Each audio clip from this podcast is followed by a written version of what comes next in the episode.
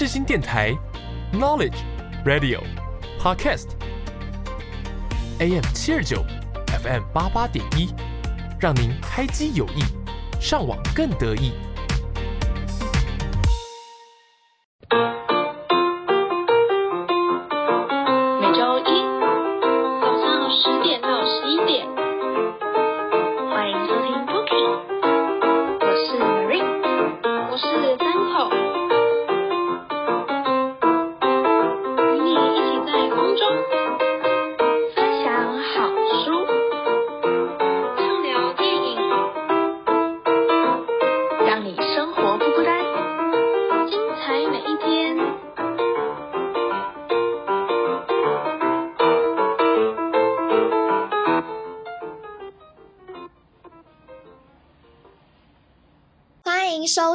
每周一早晨十点与您在世新广播电台相见的 Bookie，我是主持人 Marine。我是主持人三口。今天呢，我们有别于以往过去呢，总是跟大家分享电影还有书籍的节目内容，就是延续我们上一集呢，跟大家分享近况之后，就是我跟三口就觉得说，哎，我们很想要跟各位听众朋友们分享一下我们自己过去。应征过，就是回首整个大学，我们做过哪些打工，然后有哪些值得跟大家分享的面试经验啊？还有哪一些工作内容？媒体圈有哪一些呃细部的工作？然后到底都在做些什么事情？我们觉得说，哎，这好像呃蛮符合，其实跟我们 Bookie 的节目成立的宗旨很相似。因为其实当初我们创这个。Bookie 的时候，就是除了分享书跟电影，我们也是很希望可以在节目渐渐上轨道之后，我们可以逐渐的做一些我们两个自己想要跟大家分享的主题。然后，因为其实我们的节目已经时间过很快，就是也算是接近尾声了嘛，有吗？就是还六月，没大概一半而已，现在才三十几集。哎，所以我们是我们到底节目直播到几月啊？其实我到六月，对啊，就今年六月不是吗？对，对啊，现在已经三月嘞。其实还是还蛮久的啊。对啊，我总觉得已经过得蛮快的。我觉得已经就是剩三个月的时间。就以前我们嗯直播节目不是就是还有什么呃一年的时间可以很多，反正我就觉得剩倒数三个月啊。就虽然我们也是一个礼拜会上传一集，可能就还有好几十集这样，但是我们就觉得很想要在这一年长达的节目里面，在最后的。几十集内容可以跟大家逐步的分享我们自己比较想要跟大家谈论的内容，然后我们也会希望可以邀请一些我们自己觉得身边哎很值得跟大家上节目谈一谈的人选来跟大家分享一些不同的，算是我们自己想要跟大家分享的一些内容这样子。所以今天这一集的节目呢，就跟过去呢不太一样，我们就不会分享一本。好书跟电影，我们今天比较像是一个纯粹我跟三口两个人自己的，有点像是经验分享会嘛。没错，虽然只有两个人，对，但是今天呢，最主要就是要跟大家分享我跟三口的面试经验，还有我们从这些面试经验里面学习到什么东西，然后还有什么我们自己觉得蛮值得讨论的一些议题，然后来跟听众朋友们做分享。那首先呢，刚开始的时候呢，我就想说，就由我先来讲好了，然后我等一下再呃换到三口这边，再换三口他分享。那我现在先跟大家简单介绍一下我自己做过的大学四年哦，真的是从大学大一，然后到现在我们已经是大三下了，所以我真的觉得大三下了，到了大三下这个时间，就觉得时间飞速在过，哎，真的快毕业的感觉。对不对？你有没有觉得我们好像那时候大二刚录 Bookie 的时候，也会说什么、嗯哎怎么办？再过两年就要毕业了。然后那时候其实就觉得还是离我们有一点远，但是没错实际上也是步步紧逼。然后结果没想到，哇，这样节目录着录着，然后生活就这样忙碌的过着，然后到现在，其实我们已经大三下，就距离我们毕业真的也就剩一年多的时间。然后真的出社会就会让人家觉得很害怕，然后很迷惘，就是会有一种常常调试不过来的情绪。我不知道三口会有这样的感觉吗？真的就觉得啊，真的每一分每一秒都要好好的把握。对，我就觉得哇，天哪！我们现在还是学生的这个身份呐、还有学校可以去念书上课，然后就觉得哇，真的是一件还有寒暑假可以过，真的好幸福。对啊还有寒暑假哎、真的是之后可能等我们出社会之后，就会觉得天哪，寒暑假这个东西真的是离我们很遥远。对，好，那所以我就先跟大家分享一下我自己从大一到呃现在大三下，我总共呢做过的打工，在大学四年有四份。包含我现在在职的这个有是一起算进去，总共有四份。然后我觉得我这四份的面试经验跟工作内容，我自己个人是觉得都蛮不同产业的、啊，所以我觉得很适合，就是做成一集跟大家做一个简单的分享。那所以，我首先就要跟大家讲一下，我大一的时候，那时候超好笑。我我不知道三口那时候大一的时候有打工吗？有，我那个时候在补习班打工哎，哎，你跟我一样啊，我也是在补习班打工。嗯然后，但是我这个补习班是我应该算是我大学的第一份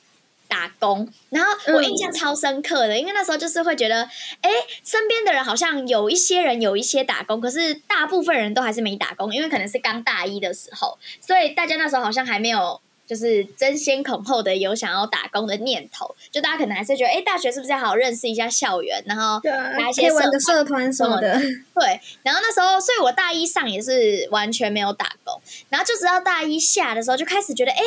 好像蛮值得可以开始来打工喽。因为其实，在高中时期，就是我我们完全都没有接触到打工的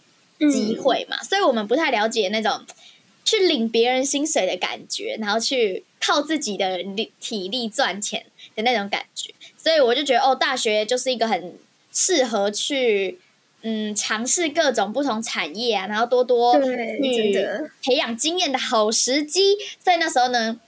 因为我那时候就很明确知道我不想做餐饮业。三口，你有做过餐饮业吗？我没有，因为我就觉得餐饮业真的好累哦。对我这边先跟大家打个岔，就是因为我知道很多朋友。呃，就是在选择人生第一份打工的时候，很常会选择去餐饮业打工，嗯然后比较容易录取这是我印象超深刻。对，然后呢，我印象超深刻。那时候我应该是高三的时候吧，反正就是有一次，我妈就突然考完学测，然后我妈就突然问我说：“哎、你要不要去？就是我妈朋友的粥店。”然后他问我要去那边当一下暑暑期工读生这样，然后我就想说，哎、还不错啊，那暑假去那边，然后又可以存个零用钱，我就觉得还不错，我就说好啊，那我要去。哦天哪，那个暑假真的是我人生毕生难忘的一个打工经验，就超级无敌辛苦，因为我们都知道粥嘛，所以很烫，然后你要站在那个粥前面一整天，然后很热，然后你又不能坐下。然后一整天要站在那边，就是结账啊、收银啊，然后帮客人装粥啊，然后打包粥什么之类的。然后我就觉得超级无敌疲惫，天，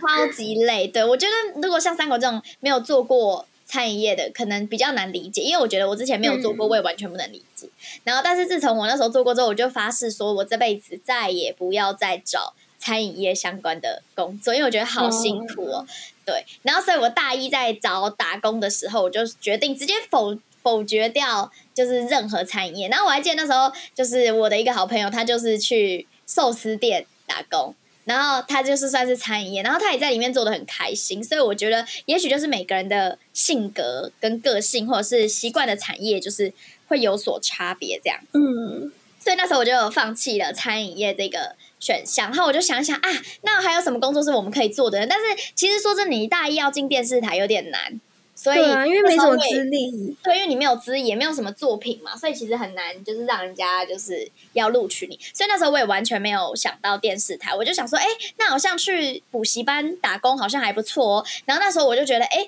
可是如果要去补习班的话，如果说是什么数学啊、理化啊、化学什么那些，我完全做不来。对，我也是，对，数学超烂的哎，这个就是我的痛痛痛处嘛，真的所以我们就，我真的觉得我不能误人子弟耶。对，除了不能误人子弟之外，我也不想要自己再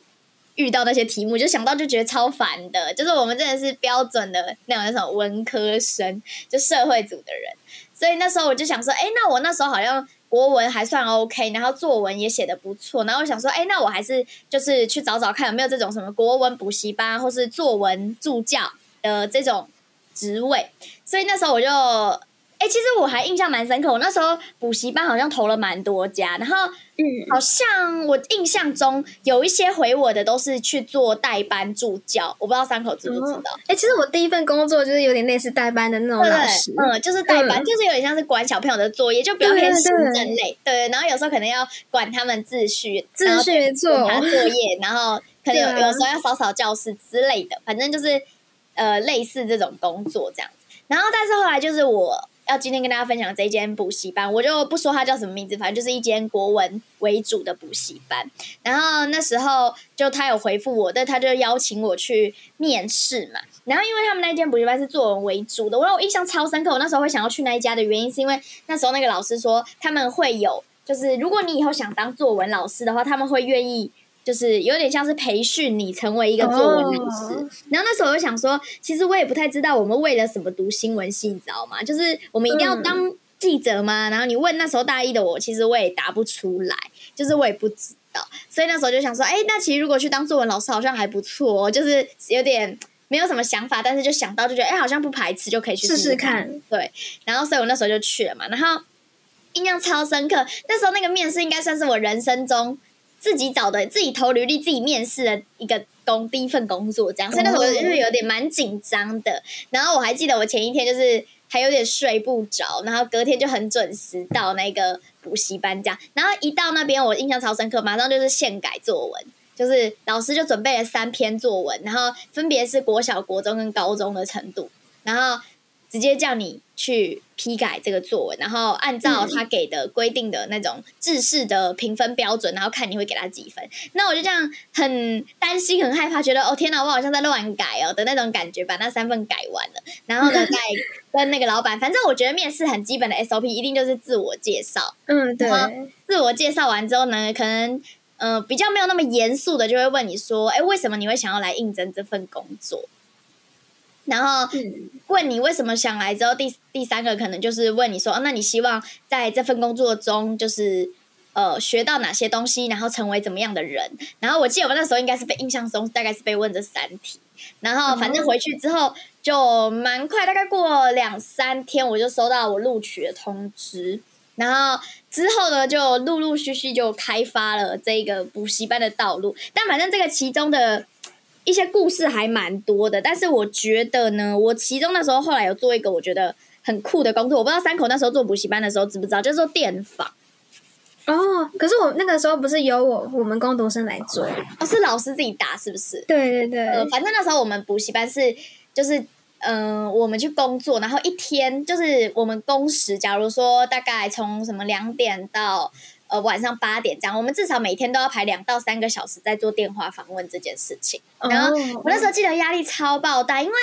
就是你知道，你打电话去推销一个东西，尤其是这种补习班的东西，然后还有这种各资的东西，通常对方家长都会很抵触。然后接到就会听听你讲，他可能就会说不用，然后就直接挂掉你电话，或者是说不用，然后就拒点你，然后或是很凶的，我也有遇过很凶，就直接跟你说你为什么会有我家的电话，然后。你为什么会知道我小孩读哪里？然后就很恐怖，然后就很考验你的临场反应能力，就是看你能不能把就是自己理亏的地方说出一朵花来，然后就是说出不是你的错这样子。所以那份工作那时候，我觉得电访对我来说超级痛苦，因为超烦的。你就是你虽然说不用什么劳力，可是你就是要坐在那里，然后一直打电话，然后一直被挂断电话，然后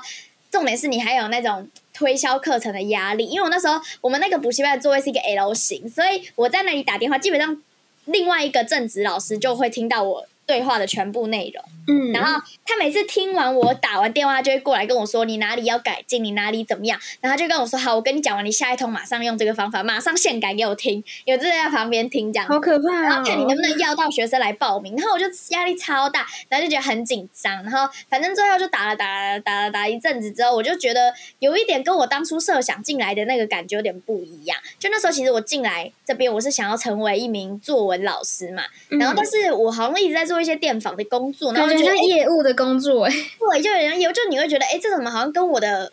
工作期待有点不太一样，然后但是那时候我跟我的老板讲，我老板就说，呃，可是这个其实就是你想要成为一名好的老师嘛，你其实就是一定要从这些基层的工作开始做起。然后他就说，就连他现在已经是一间补习班的老板，这个电房的工作呢，也是他自己要下去做的，就是他也会下去做。所以呢，他觉得这是一个基本功的一个感觉吧。反正我之后就是也觉得他说的蛮有道理的，所以我也在继续在就是做了一阵子。然后反正之后他终于开始要。培训老师这件事情，然后等到他开始培训之后，我就突然觉得哇，我好像对教学这件事情没什么热情，因为我自己觉得我的个性好像是属于那种比较没耐心的人，就是如果他们嗯我也是对，但就是小朋友嘛，所以他们应该都会比较喜欢活泼、快乐、没有压力的那种嗯快乐的学习方式。然后，但是他们也会不厌其烦的问你很多问题啊，然后就是或者是不会写，他们就是整篇作文都不写，那你就觉得很崩溃，你知道吗？因为就没有办法引导他们，你可能就是跟他聊天说啊，你去哪里玩啊什么，然后他可以跟你讲的很开心，然后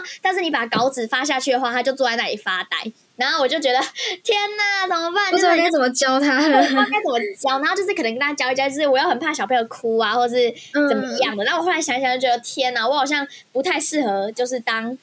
就是老师这个职位，就是我可能会误人子弟哦，然后也不是我自己的职业志向这样子。然后反正后来呢，这一份工作呢，就大概维持做个半年，将近七八个月左右，我就这样辞职了这份工作。所以总结来说，我觉得如果你在听这一集的朋友，你有是想要去补习班，就是求职的话呢，我自己个人。觉得，如果你是应征那种代班助教的话呢，我我觉得可能等下可以听三口分享一下，他觉得需要哪些能力。但我觉得，如果你是想要去应征那一种有专门科目要求的，例如说你是想去当什么数学老师啊，或者是物理化学啊、作文、国文啊、国学啊，还是什么社会啊、地理之类的，就是这种专业科目的老师，我真的觉得你要先确定你自己是一个很有耐心，然后可以面对小朋友跟设计一套有趣的教学课程的人。我觉得你再去应征，我真的觉得是会对你来说比较不会浪费时间。不然其实去的话，我觉得呃怎么说压力很大，因为就很像是那种。我不知道三口，你高中的时候有没有去上过那种补教名师的课？有啊，我上的是连锁的 补习班。我也是，因为我之前也是。然后，那你有没有觉得他们之所以可以之所以可以成为连锁的老师，就是因为他们真的都很会教，就是。就你不觉得他们上课不会让你觉得很想睡觉，就是很无聊，而且对对对，就是而且每堂课上完你都觉得哦好有收获。我不我不知道三口会不会这样觉得，反正那时候我去上那些补教名师的课，我就觉得哦，我终于懂为什么他是补教名师的那种感觉。所以我觉得就是不只是有自己的专业知识，他们的口条也都超好的。对，然后重点是他们可以让课程有趣，然后嗯就明明教的东西是那么枯燥死板，可是他就可以让他就是很像很生动这样子。所以我觉得老师这个行业呢，想去做，我觉得是可以去试试看，可是也要真的也要先确定自己是一个有耐心，然后。有一点料的人吧，不然我觉得通常你去补习班面试，应该如果你是应征这种专职的职位，老板应该都会先说，呃，你可不可以先试教给我看？之类的。嗯，然后就是可以从你试教的这个过程中，然后了解到说，嗯，你到你适不适合这份工作这样子。所以这个就是我要跟大家先在开场分享的，我在补习班就是面试的经验，还有一些简单的工作内容。那我们这边呢，就要换来问一下三口，要跟大家分享哪些他自己的面试经验跟工作内容呢？好，那我第一个呢，工作经验就是刚刚有讲到的，我就是在一个私人的补习班里面当代班的老师，然后我当时负责的就是在进到班里面嘛，然后帮忙管秩序，因为里面还有一个坐班的老师，然后我就是比较像那种小老师的这个身份，就是可能在他旁边帮忙这样子。然后我也帮那个正职的那个老师分担一点改作业的那个工作。嗯，那除此之外呢，我还要做一些杂事，像是帮忙打扫厕所，然后还有呀，真的那那他那时候在那个面试工作面试的时候完全没讲啊。没讲哎这样很像诈，这样很像诈欺耶。嗯，真的，而且我还要做一件杂事，就是嗯、呃他们小朋友在放学之后来到补习班，他们会有一个点心的时间，然后在他们吃完的时候呢，我还要帮他们洗碗。那对，是哎我我觉得他这个根本就是那个叫什么诈欺吧，就你根本是清洁工嗯吧，哈，对好扯哦。哎，你知道那时候我去那个补习班的时候啊，我记得我很就是。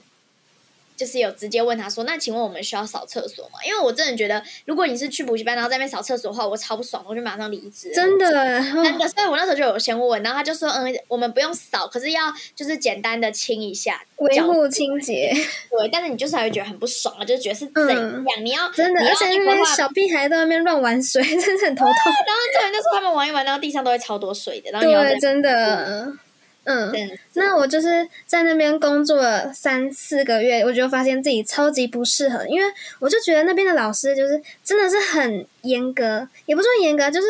我觉得很凶。嗯对我来说，我很不适合这种感觉，因为他就会很直接的骂出来，就就是管秩序的时候，然后我自己觉得有点像人身攻击。如果是我的话，我真的讲不出这种话，所以我那个时候就觉得补习班的气氛不是很好，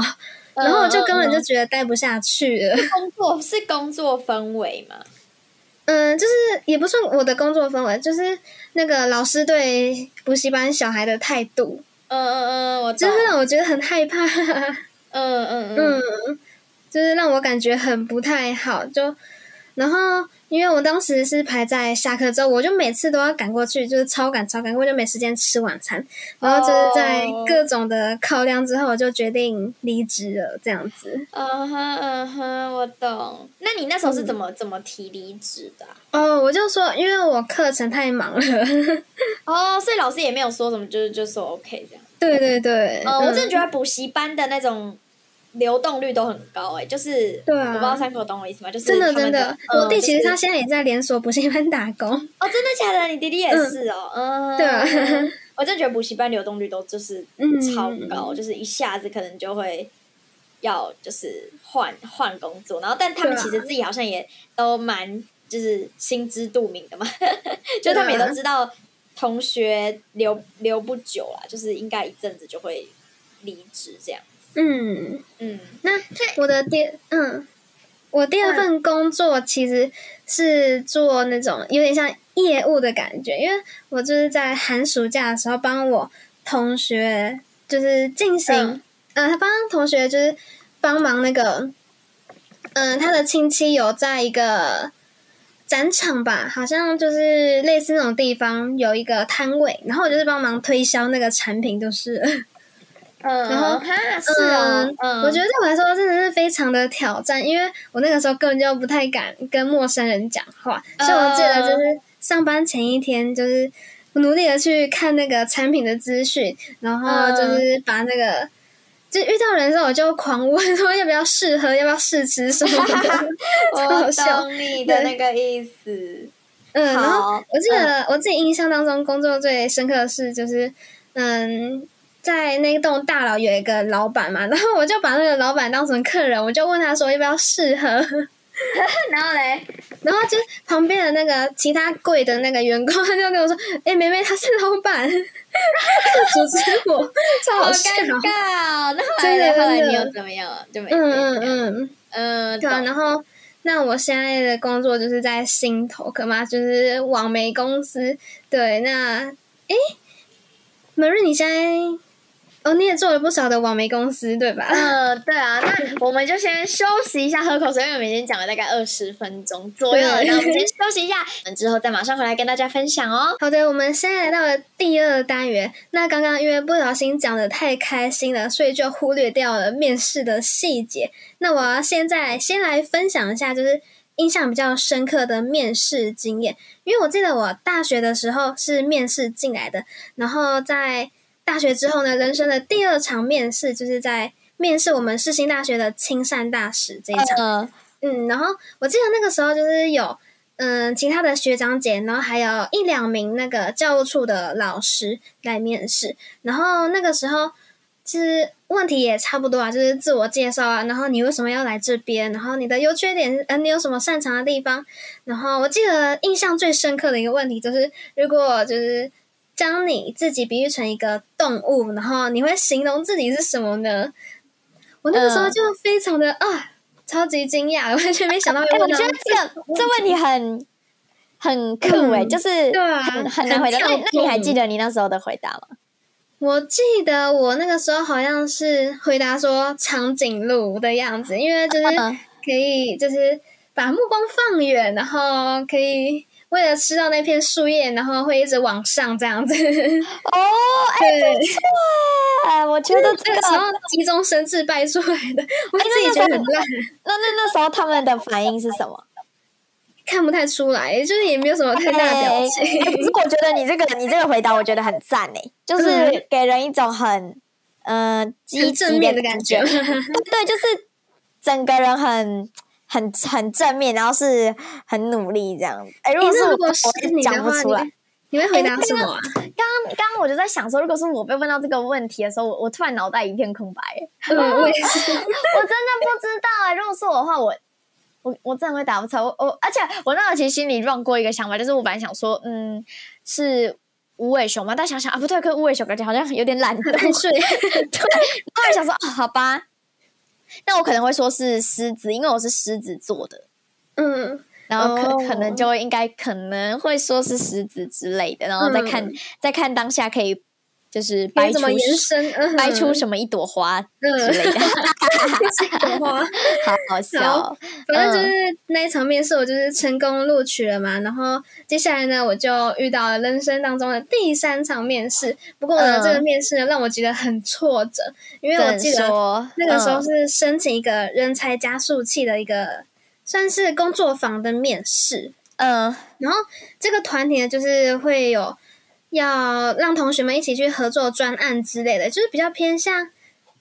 嗯金融啊那种方面的。嗯然后嗯我们那个时候已经过了书审那一关了，在面试的时候有两轮，第一轮嗯。是跟那个执行长，然后还有两位学长姐一起，嗯。他们一起面试，然后嗯。是多对多，是多名的学长姐跟那个多名的学生来面试这样子。哦，所以会有点像是团体面试那对对对，样的。吗团体面试，嗯然后那个时候也是他们，嗯，那类型差不多啊，就是自我介绍，然后还有，嗯，问你为什么想来，然后他会从你的那个备审资料里面来问你，对我觉得这是比较酷的地方。然后，嗯最后的时候还有问我一个问题，说就是你想要问我们什么问题，就是反问的意思，嗯嗯然后那个时嗯，候，嗯，我记得我之前就看面试攻略说，这个当那个公司问到这里的时候，一定要说出一个问题，就是不能说不能说没有问题要问这样子，对对对。然后那个时候也是。掰出来，就说，嗯，如果我有幸录取了这个名额，那我应该在这段时间呢可以做哪些准备之类之类的。嗯对，但是我觉得我在这一关的时候没有表现很好，因为就是我在讲话的时候 都会有一段缓冲的一个时间。哦，我懂，就是会让人感觉就是你有点迟疑吗？是这个感觉吗？，就是没有嗯很流利顺畅的，很肯定啊。嗯嗯，我懂你那个意思。然后到第二关的时候，就是没有指引，就感觉 整体的氛围比较轻松。但是他嗯突然问我一个问题，就让我压力很大。他就问我说：“嗯，嗯如果只能在你们这一群人当中只能录取一个人，那你会推荐谁？”嗯，因为，我懂。真的很害怕，因为那个时候我就跟另外一个同学同时录取，然后我们又在同一批那个呃哦，那那真的有点。试。对，然后们就懂我懂还蛮恭维的，就互相推对方这样子。哦，好险你们互相就是推荐对方，没结果我们都没上，就是了。哦，你们都没上这样子。对哦，我懂懂懂然后。就是里面其中那一批的那个面试同学，其中有一个就说，嗯，他会推荐他自己，因为他现在大四，很有急迫感。对，哦，那他后来有有上有被录取？是我不知道，因为后来我就没有再继续关注，因为我就哦没有录直接取。嗯，就没有再关注。哦，对，就是我觉得嗯这场面试真的是让我非常紧张，然后我也觉得说，我对于自己的嗯备审资料内容，无论是备审资料内容或者是事前准备都还不够的充分，然后对于那个嗯组织的了解，就是也没有到非常非常的深，所以有时候他问我一些就是问题比较专业的，我就可能没办法第一个走。他们会问像是什么哪一种比较专业的、啊？我蛮哦好奇的，你还记他得吗？就说，嗯，你有，他就问我说，你有没有参加某一场读书会？那我就说，嗯、嗯我有参加过其中一场读书会。然后他就问我里面更深入的问题。可是，嗯、诶，我记得那个叫什么，嗯，嗯，那个叫比特币的，但是呢，我忘记，完全难忘光那一哦场读书会到底讲了哪些，因为嗯事隔有点久了。呃，所以你那时候就是有有有说你，你有直接说出你不知道吗？还是你就是迟疑嗯嗯嗯很久，然后他就直接跳掉了这样？我就我就晚上，嗯，比特币，据我所知呢，就是还蛮多人在透过比特币这个虚拟的货币呢来炒股价，这样子这样子，反正就硬白，就感觉很生硬，非常非常的。哦，所以就是你就有点生硬到你自己讲完之后都觉得，哎、好像有点生硬这样子。对我自己都觉得完蛋了，你自己都觉得完蛋了。我面试那天就觉得完蛋了跟。大家听众朋友们分享，就是通常如果你面试，好像面试到一半觉得说，哎、我好像会完蛋，你可能就真的会完蛋，真的，真真的，因为，就是当你自己都就是有点不肯定你自己的表现的时候，就别人就更不会肯定你。就是，就，如果你自己觉得你自己表现有点差，那其实可能就是真的蛮差的。然后你可能就是，对，毕竟你懂吗？就是你对自己都觉得怪怪的，就别人也会感觉出，嗯，你好像对这你个答案没有信心，没有底气，没有信心哦，所以你可能也是呃嗯呃，你懂的，就是对，嗯，你可能就是呃嗯，几率就对降了。对，就呃下一位这样子，就是有那种感觉。嗯，我懂，我懂三口那种意思，就是真的觉得对于大学生来说，面面试这件事情，就是大家可能都会觉得，因为大家以前都没有经验嘛，所以我真的觉得没有人会教你怎么面试，对，所以我觉得面试经验是需要累积逐渐累的积的。对，所以有时候嗯我会觉得，假如你现在有一个不不错的工作，然后但是你刚好也有收到一些你觉得蛮好的公司的，有点像面试邀请，我觉得真心建议大家都还是可以去，因为你去了，你就是赚到一次面试经验嘛。就算你没有要去那边上班，其实我觉得也无妨，至少你有多了一个机会可以去练习自己的表达能力，然后跟。就是练自己的胆量了，因为我觉得有时候你要在一个看起来很权威的人面前讲一些话，我觉得有时候我们都会习惯性的就是对自己讲出来的那些话有点底气不足的感觉。我不知道对三口懂不懂没我的意思？对，你就觉得呃怎么？我说这个话好像有点不对，他会不会觉得我讲这样很很没道理，或是他会不会觉得我讲这样就是讲错什么的。对对对对，就是会有一点那种感觉。然后嗯我那时候其实也有这样想，然后就觉得，嗯，那他们应该是，呃，可能有机会会讲，所以就是真的蛮推荐大家，如果说你也是。大学时期的学生，尤其如果你现在只是一个大一大二生的话，一定要好好把握这种，就是每一次的面试机会，然后每次面试完都可以根据自己，就是嗯哪些地方做的不好，然后我觉得你可以去做调整，然后下一次就一定会比这一次更好。因为像我觉得我自己的话，就蛮明显的感觉得出，我从我当初一开始去呃补习班，然后再到后面待过一家网络媒体，然后一家电视台，然后再到我现在直接换到了呃公关产业的公司。就我这样历经的面试，虽然说经验也没有到真的是非常多，可是我觉得我明显的感觉到自己每次面试的时候，好像都可以比上一次更好，就是嗯，真的有点像是你逐渐、逐渐的开始，渐渐的了解到说，哦，也许对于你这个人，你应该说你会觉得更了解自己吗。所以我会觉得每次面试的过程就很像是你又重新认识一次自己。嗯，因为而且我觉得你会更知道面试官想要的是什么。嗯，就是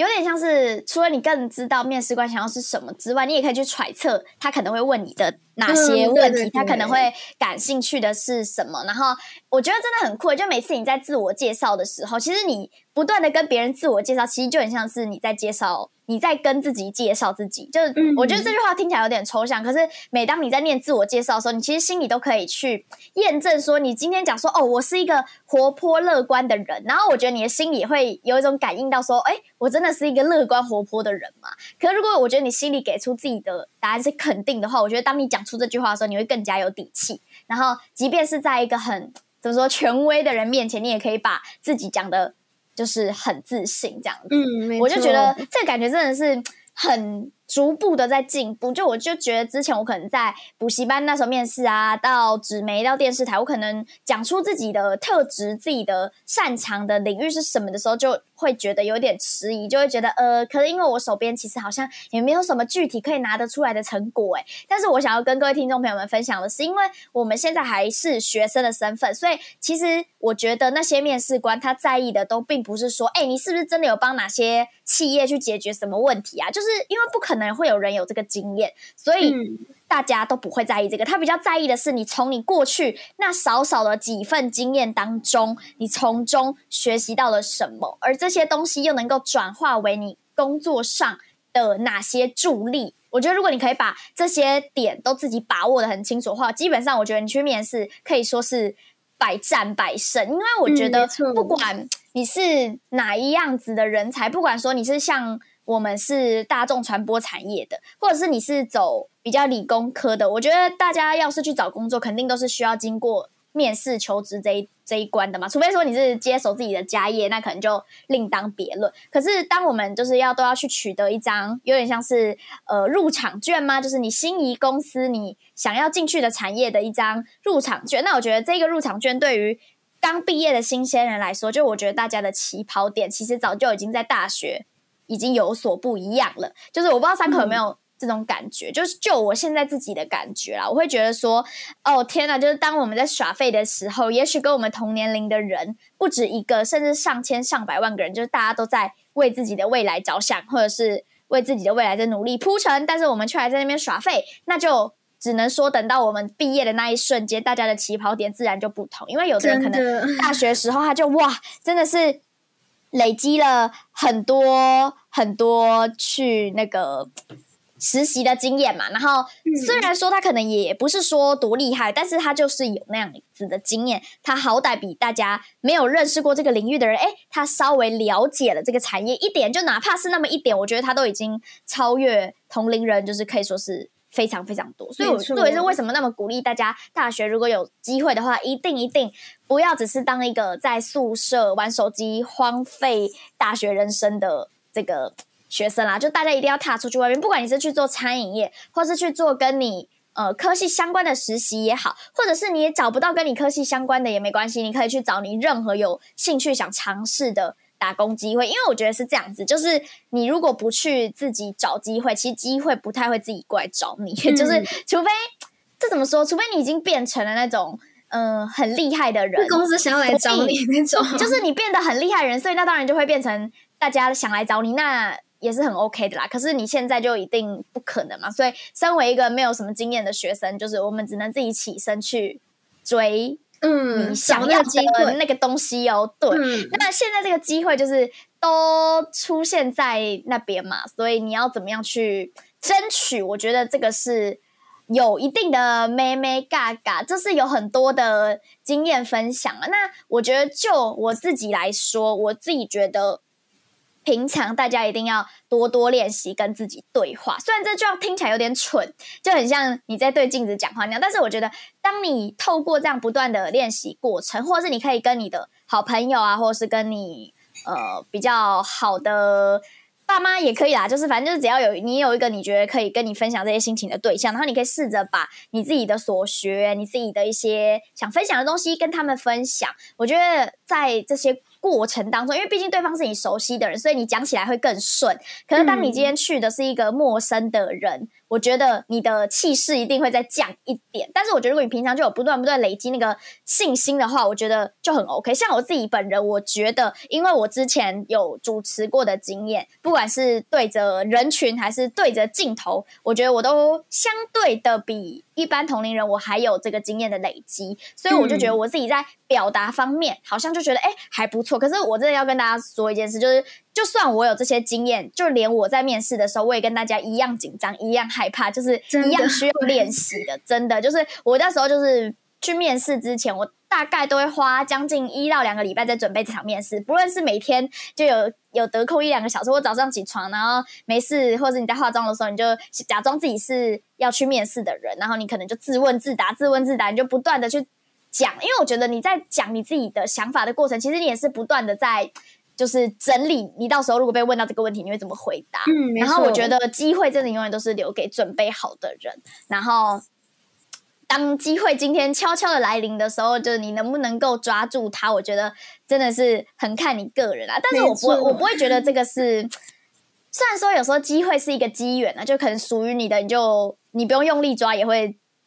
得到这个机会。那但是我还是有时候占了蛮大部分，对，运气也是蛮 重。但是有时候我更愿意想去相信，我觉得。比起呃，你这个去等待机会自己来找你，或是去等待那百分之一的幸运，还不如你自己平常就多多练习，多多准备。等到你看到一个哦，你喜欢的公司哦，它终于开缺了，然后这时候你就可以带着你自己满满的准备，然后去争取。然后即便你到最后没有争取上，我觉得你的心里也不会觉得有遗憾。就你可能也会觉得哦，至少我大学的时候为自己拼过这一次嘛，我去甄选过那样一次，然后最后没录取，我觉得也是一个。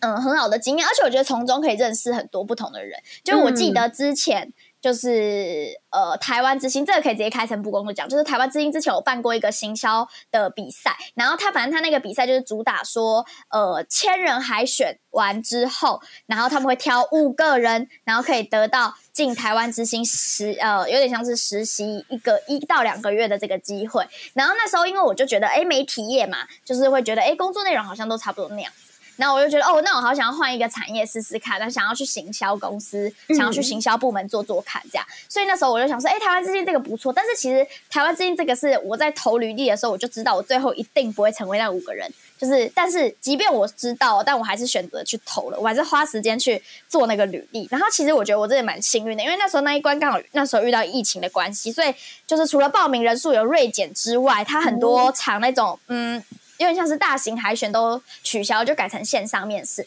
那我觉得线上面试有一个好处，就是你在你的镜头前面贴小抄，其实对方不知道。只要你眼神不要犹疑的太夸张的话，我的意思是说，就是你平常还是要多练习。可是你可以把你自己比较容易忘的点写起来，然后你可以稍微瞄一下，然后就可以让你哦哦记忆回复了，然后可以讲的很好这样子。所以那时候反正我也因就是因为这些小 paper，然后最后我也是成功，就是进到最后一关，就是团体简报的部分。然后虽然我那个团体简报，我那时候就觉得我们这一组不会不会是赢家，但是也从那个过程认识了很多其他学校的，就是很厉害的人。因为我记得那时候跟我同组的，就是我是年纪最小的，就其他都已经大四，或者是已经是念研究所，甚至有的人是在香港念大学那种的。然后。就我觉得每个人的经历呀都很丰富，然后大家也都很上进，然后你就会觉得哦天啊，从中好像学到了很多东西。即便你最后没有取得这张入场券，可是我觉得在这趟整个旅程中，你也不是说毫无收获，就是你其实也是收获了很多让自己更上进的一些因子嘛。反正我就觉得大家如果机会来了，就是不要去拍，就是紧抓着，也许这会成为你日后的一个就是。除了养分之外，也许会成为日后提拔你的一个机缘，你也也未可知啊。因为未来的事情我们都不知道嘛。但所以，我就是觉得说啊，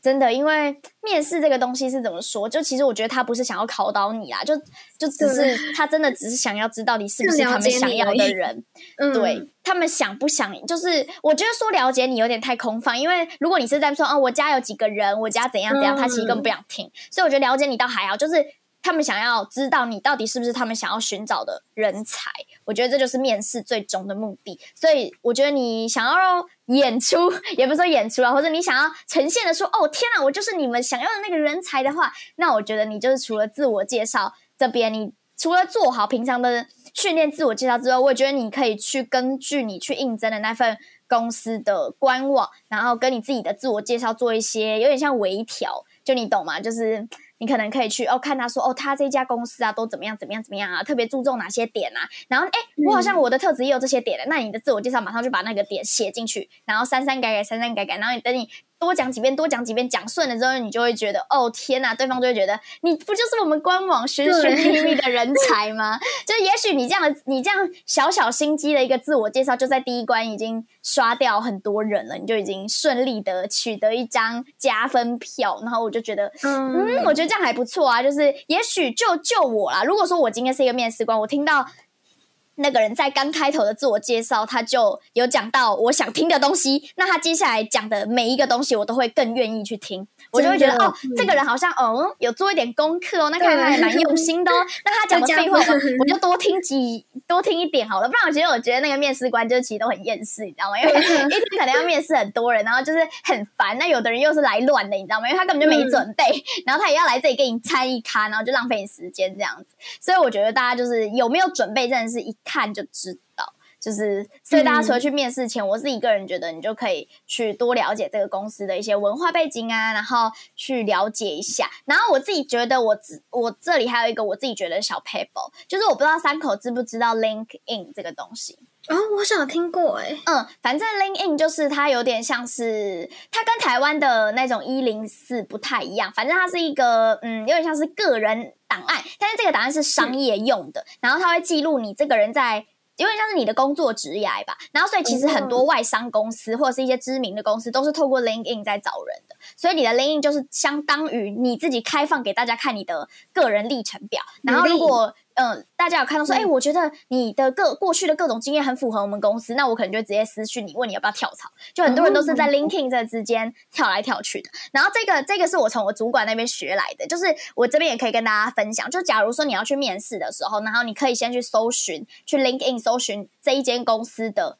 最大的老板，或者是他的总经理，或是今天跟你面试的那个人，他的 l i n k i n 先去看一遍，你就会大概了解哦，他以前都在什么什么产业待过，然后哦怎么样怎么样，他可能喜欢什么什么什么，然后他大概会关注哪些东西，你只要往这个方向去搜寻，我觉得十有八九你就会对到他的胃口，他也会觉得哦天哪，你怎么了解我？你怎么懂我 的那种感觉？我觉得你就比起别人更加的，嗯就是有机会啊。所以就是以上呢，我自己觉得，根据我之前就是去过的这四场，虽然说没有很多。但是我觉得每一场，我觉得我都有好好的去检讨自己跟反省自己。那我现在也就是算是顺利的取得我想要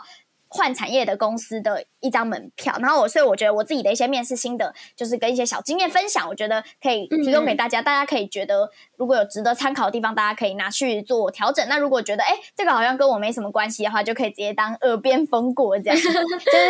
但是就会觉得说，哎呀，还是很想跟大家分享一下，就是自己的一些心路历程这样子。那三口有没有想想要跟听众朋友们分享关于自己的一些面试心得的建议，跟一些小 paper 的分享？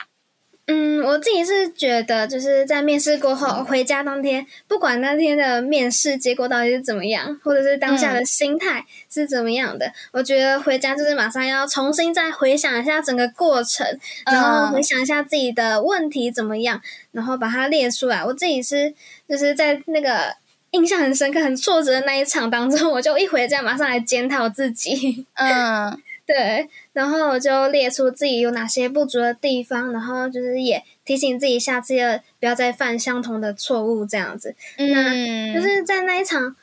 嗯、我自己归纳的，就是还可以改善、做更好的地方，就是要更了解那个那个团体、那个组织，然后对于自我介绍要再更熟悉一点，然后还有自己的履历，然后。嗯嗯，还有自信的部分，所以这个我也一直一直的在加强。像我刚刚是有分享那个新传人的面试嘛，那后来其实我录取之后呢，我就一直接新传人的任务。那我的嗯任务就是有分成两大类，一个是大学博览会，然后另外一个是巡礼。大学博览会是我们要到高中的那场那所学校去介绍我们嗯试新的科系啊，还有设备什么的。那对，嗯，巡礼的话就是要带高中生来我们学校参观，像是全媒体大楼啊，或者是世新广播电台之类的。嗯嗯，就是我觉得在跟他们高中生介绍我们学校的同时呢，就是让我的口条能力呢多少会有有提升，嗯，对对对，真的，嗯哎、我真的记得我高中或者是大一那个时候，就是非常非常的没有自信，而且也不太会主动的举手去发言，回答老师的问题。我记得我。我记得我刚认识三口的时候，觉得三口超文静的，因为三口好像都不太，嗯就很少说话，就是好像都是默默在，有点像聆听吗？嗯就是听大家说话的角色。然后，但是现在就是渐渐的，就是很常听到三口在发表自己的想 对，法什而且么之类的。也越来越美了。啊，真的，所以我觉得三口就是有明显的改，就是感觉得出嗯自己有在，就是表达了，就是有那种感觉。嗯，对啊，这现在会开始表达出自己的一些意见之类的。嗯，真对因为，我自己是觉得新传人里面的氛围影响我很多，因为在新传人开设的课程里面，就是几乎每个团员在上课的时候都会主动举手回答问题。哦，真的就是大家超积极的。对啊，我就是觉吗得哇塞，怎么每个人都这样？那我是不是也要改变一下我自己的？嗯，我懂，因为我觉得新成人的大家感觉都很积极，就是对，会，真的真的，嗯，就是会 勇敢的讲出自己。对对对对对，我啊懂。而且就算嗯、呃不算，就算没有很懂，但是他们还是会努力的表达出自己的意见。所以我那个时候就真的下定决心说，就是自己想也想要变得跟他们一样，可以勇敢的表达嗯出自己的想法，或者是想要回答出那个问题，课堂当中的问题。懂，我懂你的意思。然后嗯就是在跟高中生介绍我们学校的过程当中呢，我自己就觉得，还有呃自信心的部分增加了，除了口条能力，还有自信心。因为我们通常都会跟他们主动的去搭话嘛，因为不然这个整场会很尴尬。对，真的，因为有的高中生可能又没有说很喜欢讲话，嗯，而且他们不一定是自愿来的，哦对，有的可能他是被逼来的，是吗？对啊，对啊，嗯，所以那个时候呢，我们就要拿出一些小小的礼物来跟他们说。嗯，来介绍，嗯，可以跟他们说，问我们一些问题，就可以得到一个这个礼品这样子。那我们现在 里面有一个很有名的小花笔，就是很受高中生们的欢迎。嗯，懂。那个小花笔就是可以甩来甩去。我知道，我好像也有拿到，哎，我印象中，对，就是就是那种小花笔，对吧？好有印象。对，反正他们就很喜欢。嗯，那我就是在新传人的任务里面有担任过。一次一两次的总章嘛，就是除了增进口条能力啊，然后还有自信心，然后还有气化的能力，我觉得就是这是我改变最大的地方，这样子。对。那我接下来呢，再来分享一下，就是我目前在职的那个工作的嗯经验吧。对，因为我现在在一个网络媒体上班，然后因为当时应征的时候，我是透过那个一零四。来应征的，因为但我记得那个时候，我身旁的好朋友他们都有在那个媒体业上班，我就那个时候超级慌张的，因为就觉得说怎么大家都有了，就是大家都在为未来做准备，然后努力感觉。那时候真的有有一阵子的风潮是这样，就是大家都疯狂在投电视台实习，这样。然后我就觉得很慌张，就是很怕自己落后人家，所以我就在寒呃那个时候是暑假的时候，就是狂丢履历，然后在开学前然后就是录取了。那当时呢，就是因为疫情还有一点严重，所以我就是没有经过面试，就他就直接看我的履历，然后就把我录取了这样子。那我后来就是 在就职之后，我就听到那个主管最近在真人嘛，然后他就去考那个攻读生。嗯，他就问说，行政院院长是谁？监察院院长是谁？我觉得好难，真的好难，真的真的。如果如果是我，可能答不出来。真的好难，我也不知道。嗯，真的很难呢。对啊，因为我那个我现在的组别刚好是政治中心，所以就是主管好像还蛮在意这部分的。嗯，懂。对对啊，所以我还蛮庆幸自己逃过面试。就是疫情疫情进来的，但是逃过一劫这样。嗯。那我的这个工作内容主要就是主管会丢一些新闻稿，B 加媒体的新闻稿给我，然后我就是要改写，然后或者是查证之类的，就是用自己的话再重新写一篇新闻稿这样子。那我当时呢，我觉得最困难的，到现在我觉得最困难就是写标题，有够难的。嗯，下标 下标，没错没错。诶，我记得一开始的时候，嗯，几乎每一则新闻都会被改。呵呵，真的，然后到后面就是渐渐减少次数。嗯，对，最近慢慢减少，就是嗯，可能修个一半，或者是几乎都没有变动这样子。对，所以就觉得好像有一点适应了。那就是我再来爆料一下，哎，我先说一下那个我在这个工作当中遇到嗯比较特别的难忘的经验，就是我曾经。嗯，写一个政治人物，然后就不小心把他的姓氏写错了啊！真假的？天哪！对，然后主管没有发现。后来那个那篇新闻上架之后，过一两天吧，然后那个政治人物的他的那个秘书，哎，他的办公室的助理呢，就打电话到我们公司，是来跟你说你写错了这样。然后我就被念了一下，被小念一下，吓死了，真的很可怕。嗯，那个主管就跟我说：“哎，你怎么连错八个字，八个姓氏都错？” 好好笑。我现在是笑着讲，但是我在那个很害怕当下，对，非常的惊。嗯，我懂，真的就犯错就会就是会觉得很紧张。对啊，那我现在就是。嗯，补救方法就是我自己会再预览过两三遍，然后用一个错误的侦测系统。对，像有时候人工的可能会眼残什么的，但是用电脑的方式，高科技嘛，就是看可不可以协助一下，这样子就是避免犯错。